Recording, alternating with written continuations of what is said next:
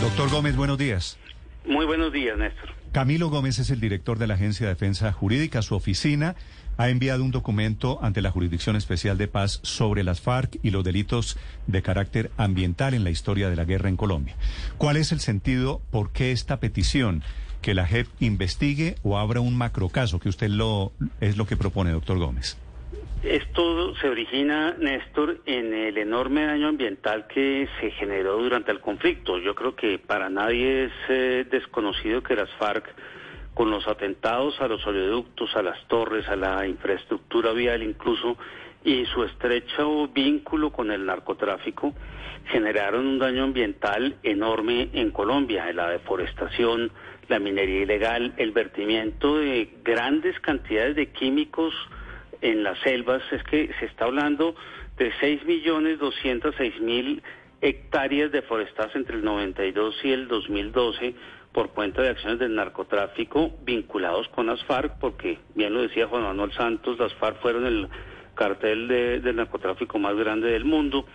Y este, estos daños al ambiente son considerados por la Corte Penal Internacional como crímenes de guerra, los cuales no son amnistiables ni indultables y por lo tanto deben ser investigados, juzgados y sancionados y las FARC deben entrar a hacer la correspondiente reparación, desde luego dentro del concepto de justicia restaurativa que maneja la jurisdicción especial para la paz, la justicia transicional que está operando actualmente en Colombia.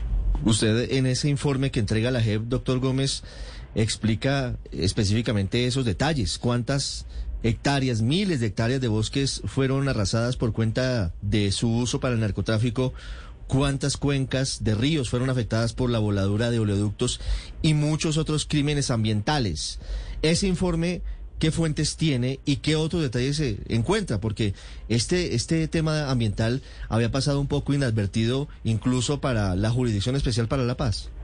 Sí, este es un, un, tema en el que hasta el momento la Jurisdicción Especial para la Paz se ha concentrado en eh, los temas individuales. Este es un tema colectivo que afecta no solo a Colombia, sino que tiene unos efectos internacionales muy grandes, porque finalmente el patrimonio más importante que tenemos los colombianos es el patrimonio ambiental y el patrimonio cultural.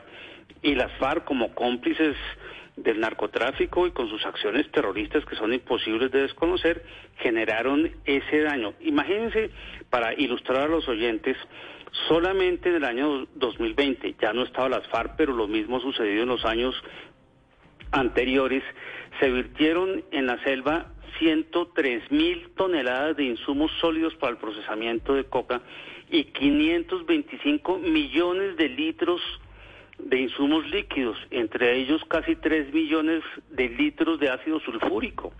Es que el, el enorme enemigo del ambiente es sin duda el narcotráfico y creo que la mayor acción de justicia restaurativa que podrían hacer las FARC es precisamente contar toda esa relación para que eh, podamos dar un tratamiento adecuado y tener más información para combatir el narcotráfico. Y obviamente la, Justicia Especial para la Paz tendrá que hacer todas las sanciones y desarrollar las sanciones correspondientes dentro de ese concepto de justicia restaurativa.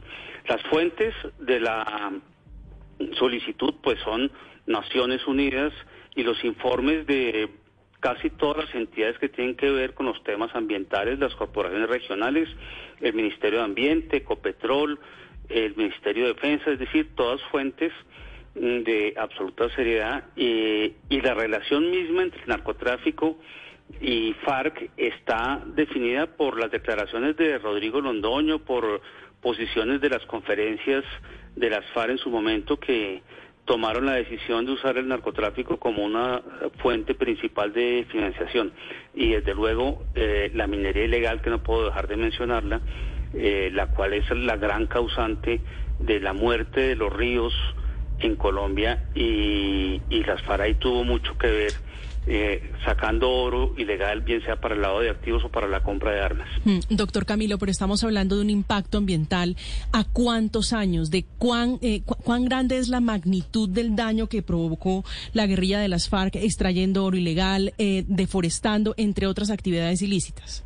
Pues eh, si tenemos en cuenta los eh, casi 50 años de actividad guerrillera, en los cuales a partir de finales de los 80, principios de los 90, las FARC tuvo una vinculación mucho más estrecha en, eh, en relación con el narcotráfico sobre todo y los años en los que empezaron a hacer las voladuras, eh, que pues estamos hablando de los años finales de los 90, cuando decidieron que la mejor manera de luchar contra el Estado era eh, precisamente una acción continua de ataques a la infraestructura, pues eh, hasta el año 2016 vamos a hablar de, de 20 años de actividad de, daño ambiental.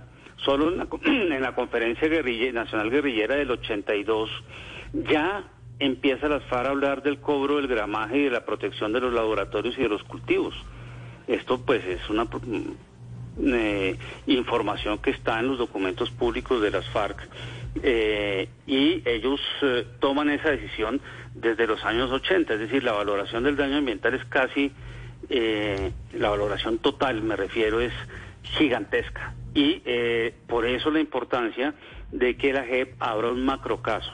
No se trata de mm. una acción eh, transversal en los macrocasos actuales, sino que creo que amerita por la importancia nacional e internacional y por eh, la catalogación de crimen de guerra en el Estatuto de Roma, mm, pues que sea un macrocaso con una especial énfasis en la investigación sobre narcotráfico. Doctor Gómez, sí. Sin embargo, eso tiene una contracara y es que fue precisamente gracias a la presencia de las FARC en muchas zonas del país que bastantes empresarios se abstuvieron de hacer empresa en zonas apartadas, se abstuvieron, por ejemplo, de construir hoteles en la selva para hacer ecoturismo, no hicieron empresas de madera en el Amazonas, muchos también evitaron tener negocios de ganadería en zonas muy calientes y lo hacían por miedo a, pues, a las pescas milagrosas, a los secuestros, a la extorsión y en últimas eso también hizo que redundara ahí sí en esos casos en un beneficio para el ambiente.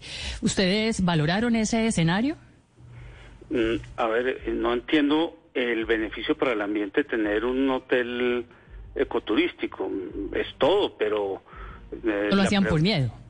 No, no lo hicieron por miedo y las FARC, o parte de su estrategia era precisamente poder tener una fuente de financiación como la del narcotráfico mucho más rentable incluso que eh, la terrible circunstancia de los secuestros eh, y por eso les interesaba más cuidar cultivos y hacer alianzas con los narcos que eh, permitir que hubiera empresa y que hubiera industrias verdes o que hubiera turismo o que hubiera actividades agropecuarias que protegieran el ambiente.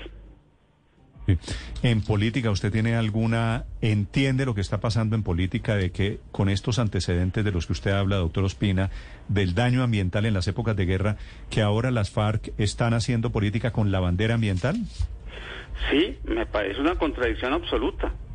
Mm, yo tuve muchas conversaciones con el propio Marulanda sobre los temas ambientales cuando le hablaba de la vinculación de las FARC con el narcotráfico y eh, la defensa de las FARC era que ellos evitaban que mataran las dantas y los y los venados en la selva y cobraban unas multas caras cuando un campesino pescaba donde ellos no lo permitían, pero nunca fueron capaces de reconocer que su complicidad con el narcotráfico permitió el eh, derrame de millones y millones de litros de gasolina y de toneladas de cemento y de ácidos en la selva. Eso sí, calladitos y aquí se sigue pensando que es que el, daño ambiental es otro, el daño ambiental lo causa ese narcotráfico, es que ahí está el gran fondo de los problemas ambientales de nuestras selvas y el gran depredador es el narcotráfico donde las FARC participó activamente. Que es la deforestación producida por ese narcotráfico. Doctor Gómez, muchas gracias por estos minutos. A ustedes muchas gracias. Camilo Gómez de la Agencia de Defensa Jurídica y las FARC.